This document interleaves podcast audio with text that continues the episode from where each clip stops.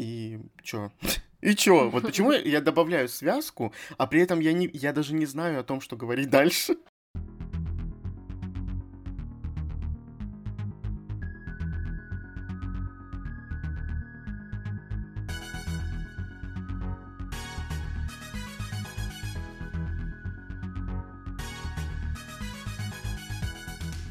Всем привет! Привет! С вами снова книжный подкаст Reds and Heads. И мы его ведущие Маша и Игорь завершаем очередной сезон нашими с Игорем совместными чтениями. И я очень рада, что мы добрались наконец до новой дилогии автора, которая мне однажды очень сильно понравилась, потом очень сильно меня разочаровала, и потом очень сильно заинтриговала тем, что пойму я наконец свое отношение к ней или нет.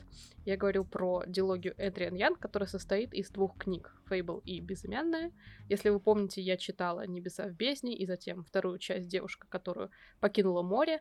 Игорь по моим стопам прочитал «Небеса в бездне», и если mm-hmm. вот эта первая часть про такой Янка Далт фэнтези в скандинавском сеттинге нам понравилась весьма, я так вообще была просто в полном восторге и поставила 10 из 10, насколько было можно, то вторая часть меня прям очень сильно разочаровала, я была расстроена очень, она оставила меня равнодушной, бесящейся в чем-то, а, разочарованной героями и так далее. И для меня это было прям после такой замечательной первой книги. Ну, лучше, чем разочарование, не скажешь. И поэтому мы с Игорем с нетерпением ждали, когда полностью выйдет Фейбл и безымянная эта дилогия, чтобы прочитать ее, получается, вместе и понять, э, какой диагноз все-таки у Эдриан Янг.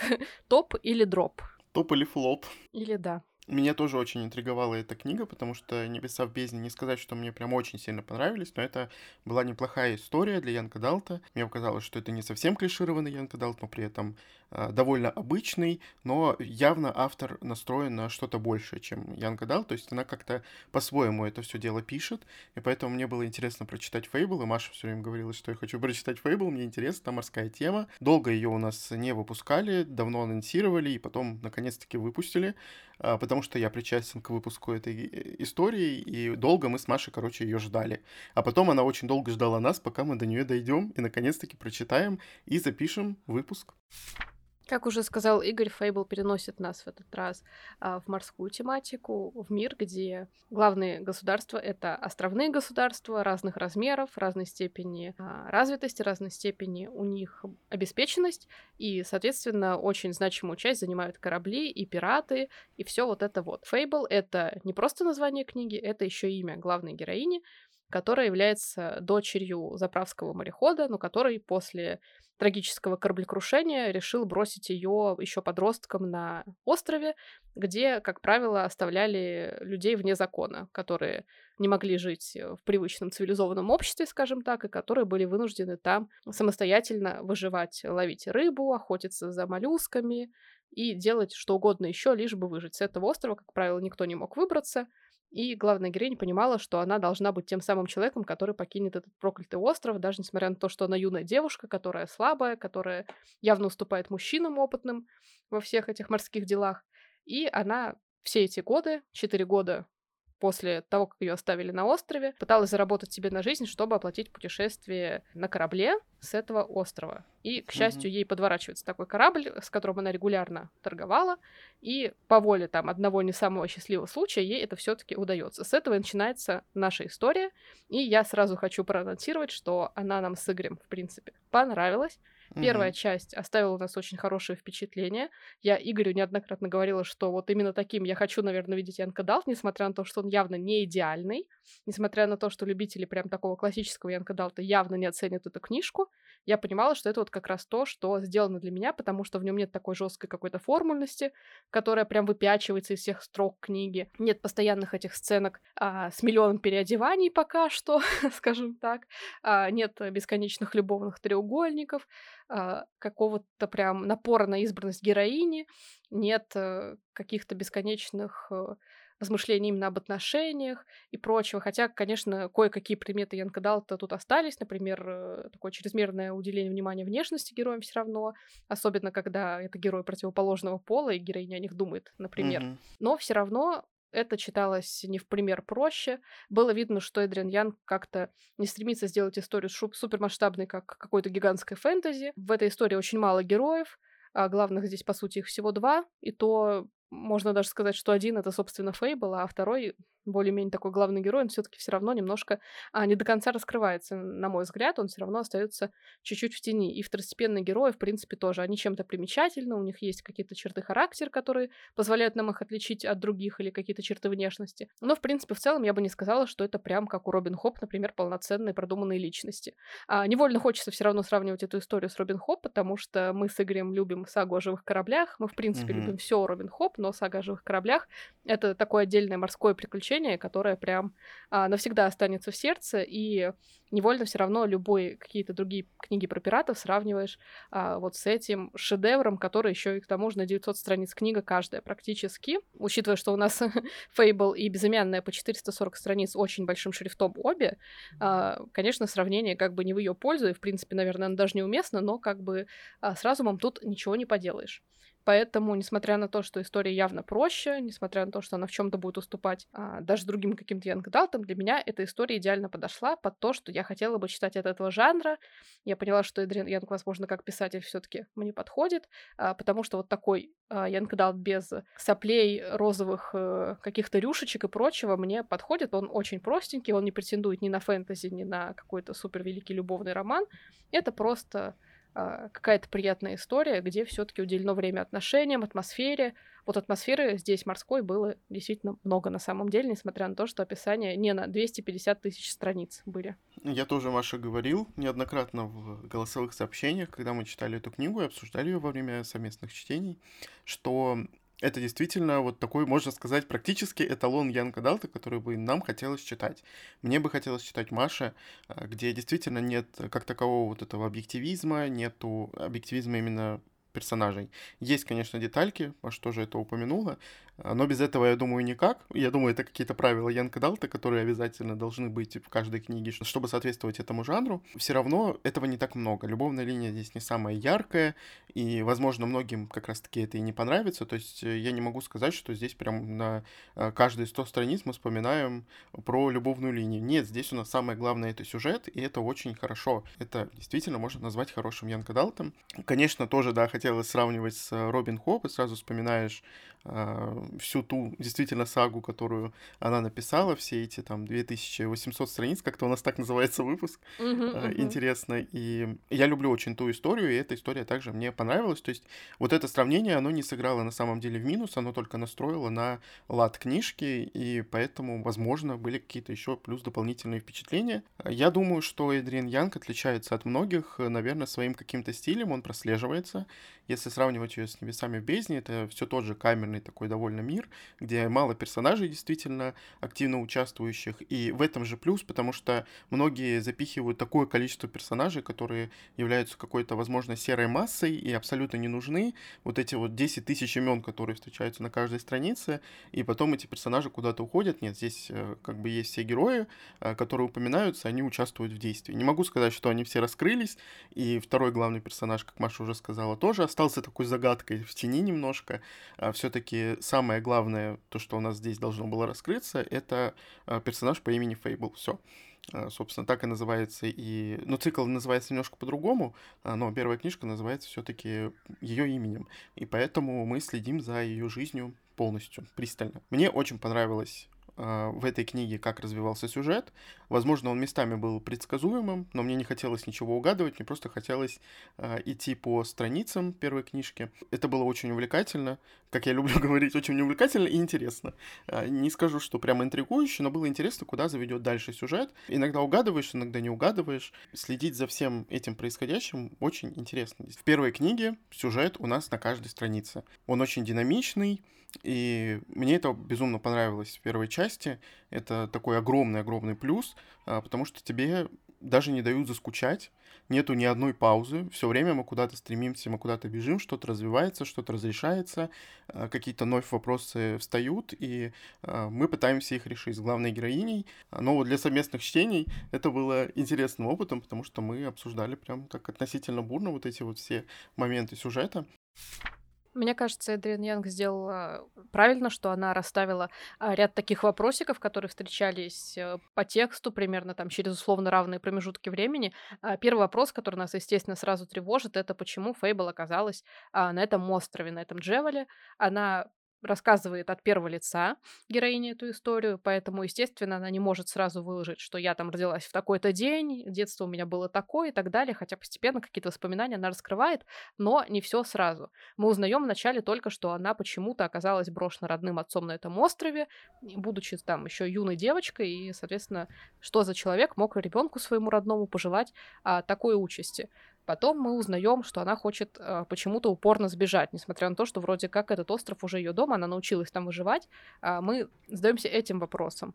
После того, как она попадает все-таки на корабль, с которого она может уехать, она замечает, что с ним происходит что-то как бы немножко странное. Что и корабль не такой, и что с командой что-то не то, что ее как-то очень мало, что они очень подозрительно дружны в чем-то, что они как-то по-другому с собой общаются, чем обычные команды, тоже тут какой-то вопрос стоит. Главная героиня, и мы вместе с ней потихонечку начинаем эти вопросы раскрывать. И так будет до самого конца книги, потому что одна интрига влечет другую, мы узнаем больше о прошлом Фейбл, соответственно, больше вопросов каких-то тоже поднимается, в том числе связанных с ее семьей а, потому что ее семья, это, наверное, будет вот главная тайна всех двух книг, а, почему все произошло так, а не иначе, почему Фейбл оказалась там, где оказалась, и что она должна вот как будто бы сделать дальше. Это прикольно, мне кажется, что такой семейной тайной действительно пронизана вот вся диалогия, и она, наверное, в чем-то для Фейбл оказалась про принятие, а, про принятие своего прошлого, прошлого своих родителей, про принятие самих этих родителей, потому что мы все прекрасно знаем, что семью не выбирают в чем-то. Мгм. Кому как не ей, вы по книге потом поймете, а, это знать. И мне кажется, это очень такая важная мысль, которую авторы не особо стремятся там развивать в какие-то моменты, потому что чаще всего в Янка Далтах действительно выходит какая-то там а, любовь, избранность, спасение мира, но здесь это, на удивление, а, может быть прощение, может быть принятие людей, которых с тобой одна кровь, но которые тебе в какой-то момент стали чужими, хотя на самом деле, может быть, они этими чужими не были, а просто ну, все произошло так, как произошло. Судьба может разлучать, скажем так. Мне приятно, что Эдриан Янг такую тему все-таки затронул. Это тоже такое для меня некое, некое новаторство после миллиона анонсируемых книг просто про любовь на фоне гибнущего королевства. Да, здесь любовь вообще не на первом месте, и она толком практически вообще никак не развивается, и это все на додумывание потом э, уходит после второй книжки. А все-таки здесь в первую очередь, конечно, разворачивается проблема главной героини, и она пытается распутать вот этот вот клубок нитей, связей и так далее, которые приведут ее, возможно, к какому-то ответу, а, и в том числе принятию себя, и опять же, как Маша все сказала, по принятию там родителей и все темы, связанные с ними. И вот эти все вопросы, которые задаются в первой части автором, ну и главной героиней у самой себя, на самом деле, и у нас в том числе, они как раз-таки заставляют тебя читать все дальше, дальше, дальше, и все с интересом больше. Мне очень нравится, что автор все-таки не перегибает здесь палку и не вводит какой-то бешеный фэнтезийный мир, то есть здесь, по сути, фэнтезийная часть а, связана одна с главной героиней, а Другая — это просто то, что мы находимся вообще не, скорее всего, на планете Земля, может, на планете Земля, но совершенно в других декорациях, в других городах, которые не существуют. По сути, нельзя это назвать фэнтезийной книжкой, это можно назвать каким-то интересным таким морским приключением легким, но при этом с ноткой такой интриги.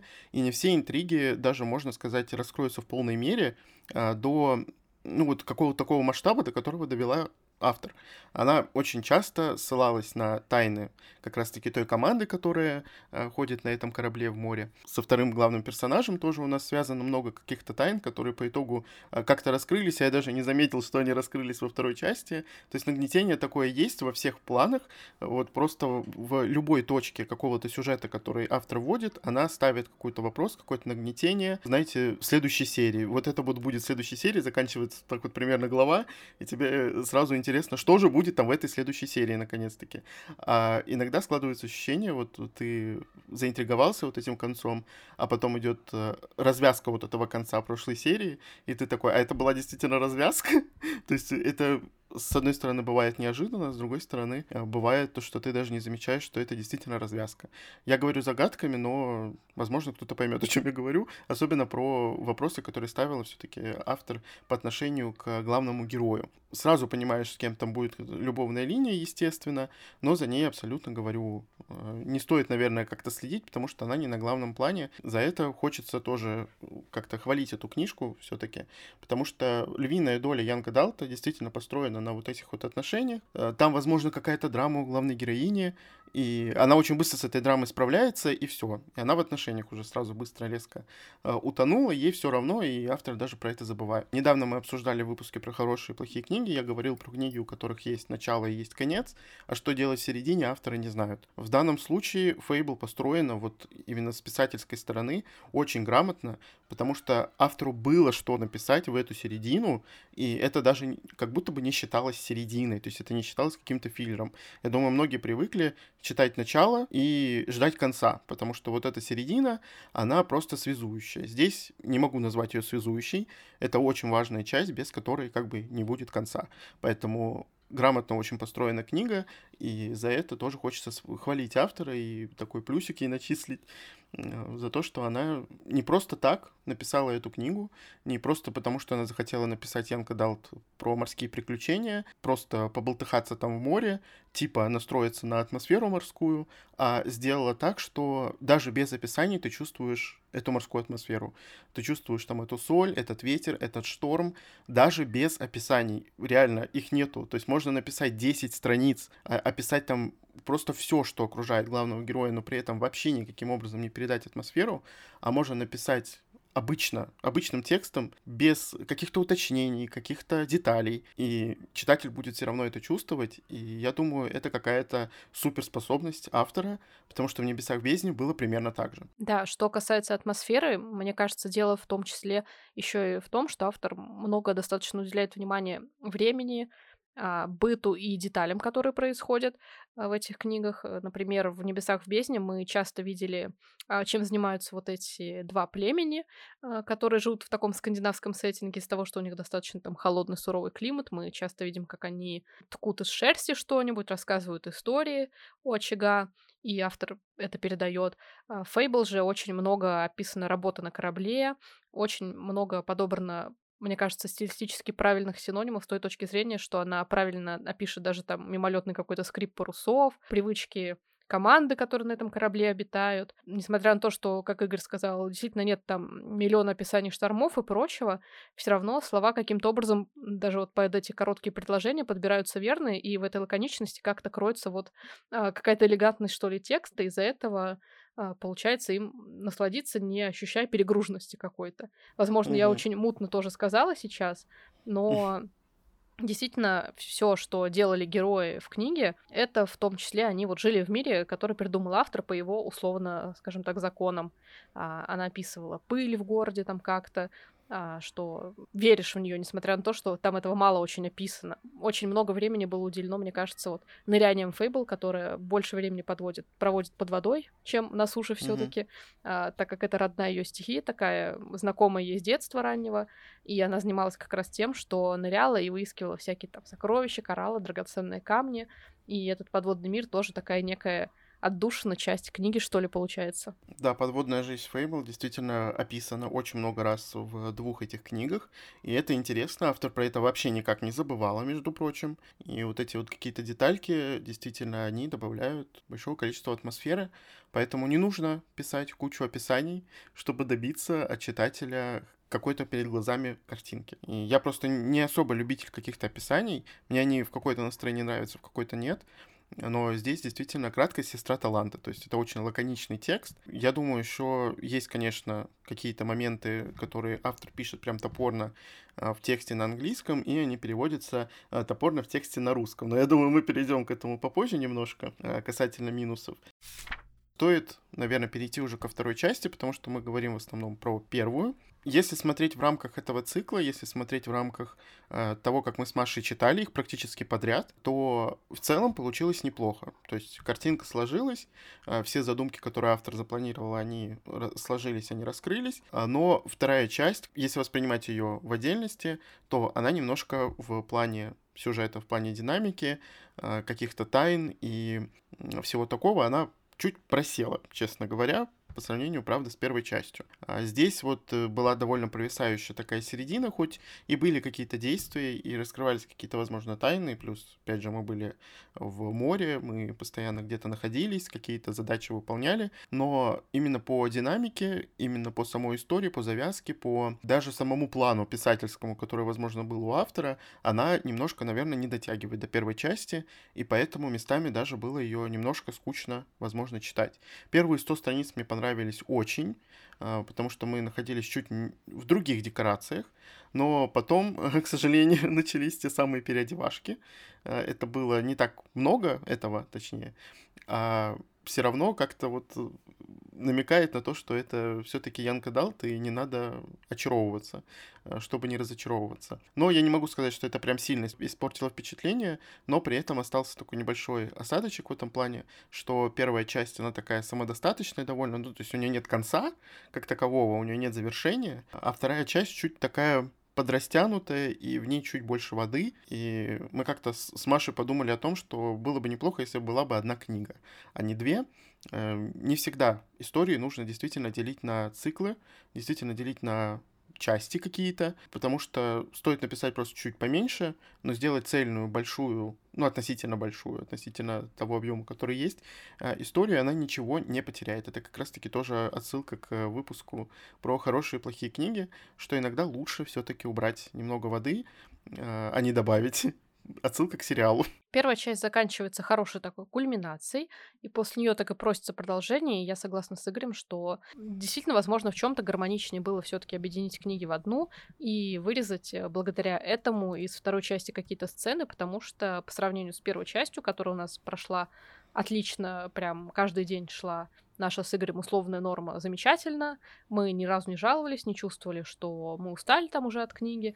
А во второй части это было все-таки намного заметнее по сравнению с первой и, возможно, какую-то вот воду оттуда, учитывая морскую тематику, забавно реально получаются у нас mm-hmm. каламбуры, вылить было бы неплохо. На мой взгляд, автор вначале поторопилась все таки вводя нас в новую ситуацию, в новые декорации, так сказать, и для этих новых декораций явно она приберегла вот вторую книгу, но вот этих самых декораций, на мой взгляд, здесь вот уже было недостаточно, не хватило, чтобы я поняла новый, так сказать, мир, условный для Фейбл, новое место, в котором она оказалась. А, на мой взгляд, как-то там очень быстро и сумбурно произошла ее встреча с новыми обстоятельствами, буду так говорить загадками. Mm-hmm много было какой-то вот, не побоюсь этого даже слова, тягомотины, такого очень прям характерного неприятного слова между главной героиней и ее избранным, скажем так, любовным интересом, а, потому что героиня была вынуждена в какие-то моменты ждать, и не по одному дню, и вот это томительное какое-то ожидание передалось и нам, мы тоже все время чего-то томительно ожидали. А книгу спасает то, что нам с Игорем понравился конец, мы посчитали его весьма хорошим, и нам понравился и выбор Фейбл, в принципе, выбор автора, наверное, для этой концовки, потому что что я знаю автора, которые бы не остановились и такие, мы идем там по максимуму, чтобы никто точно не сомневался, что условно, что у героя все будет хорошо. А, чтобы вы точно были уверены, что они вот самые-самые и все такое. А здесь этого нет. Здесь, наоборот, э, как-то автор поступила по совести с Фейбл, я бы сказала, и не наделила ее тем, чем не должна была наделять, на мой взгляд. Хотя, прочитав вторую книгу, возможно, так и не скажешь. Слишком много как-то вот из кустов повылезало необычных фактов о Фейбл, а, но при этом какие-то вещи, с другой стороны, наоборот, уложились в голове. Мне вот последняя часть второй книги, а вот ближе уже к концу самому, понравилось, как все складывалось в единую такую нить, распутавшуюся наконец, угу. и какие-то вещи, которые бесили вот в начале книги, ну не бесили, а скорее вот вызывали какое-то такое раздражение, потому что автор, зачем ты здесь мистифицируешь лишний раз, а зачем делаешь какие-то намеки, которых не должно быть, зачем связываешь там реальную жизнь героев э, с какими-то домыслами, со снами чуть ли не, э, с мечтами их какими-то и прочим, а потом оказывается, что все это, ну, все логично абсолютно, все развязывается в одну ниточку, по которой можно все это проследить.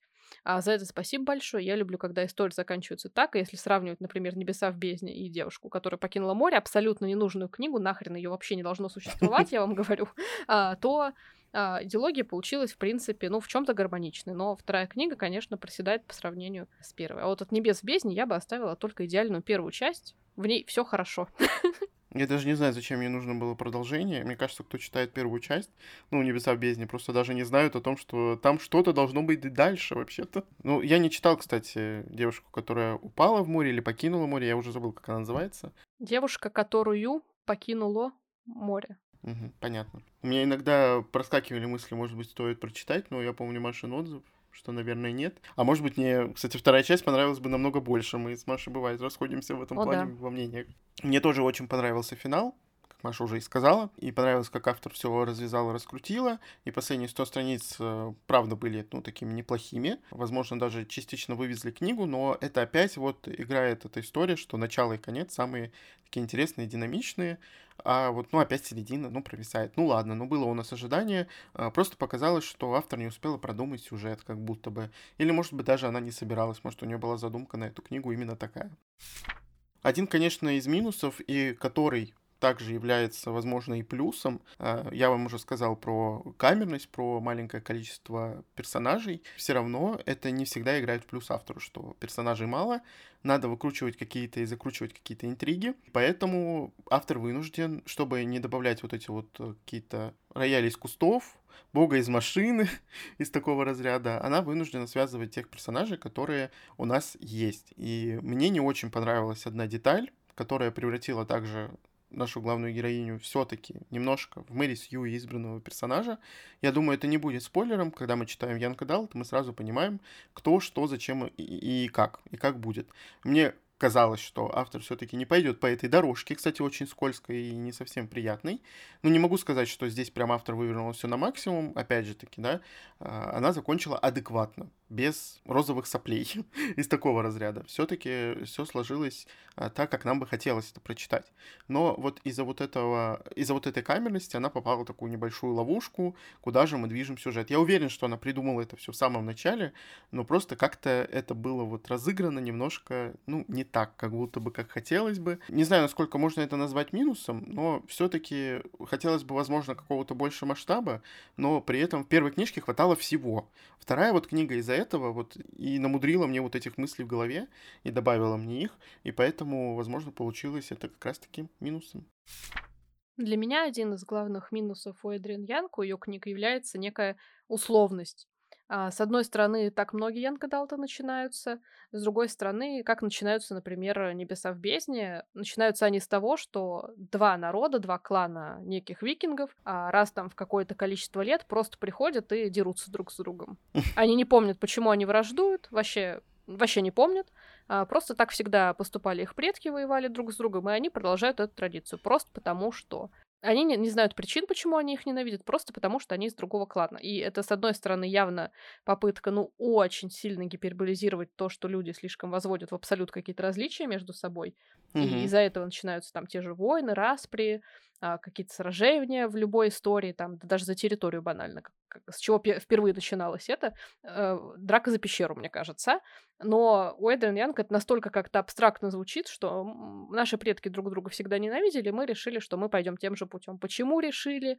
Какая истинная причина у этой ненависти и так далее? В книге это слишком вот выглядит в лоб и ненатурально, если честно. В Фейбл книга начинается с того, что родной отец оставляет дочь, э, там, 13 лет, по-моему, на острове, кишащем преступник, преступниками. При этом она ранена, они потерпели кораблекрушение и потеряли в этом кораблекрушении, скажем так, э, членов семьи, условно. Почему? Что двигало отцом? Зачем он это сделал?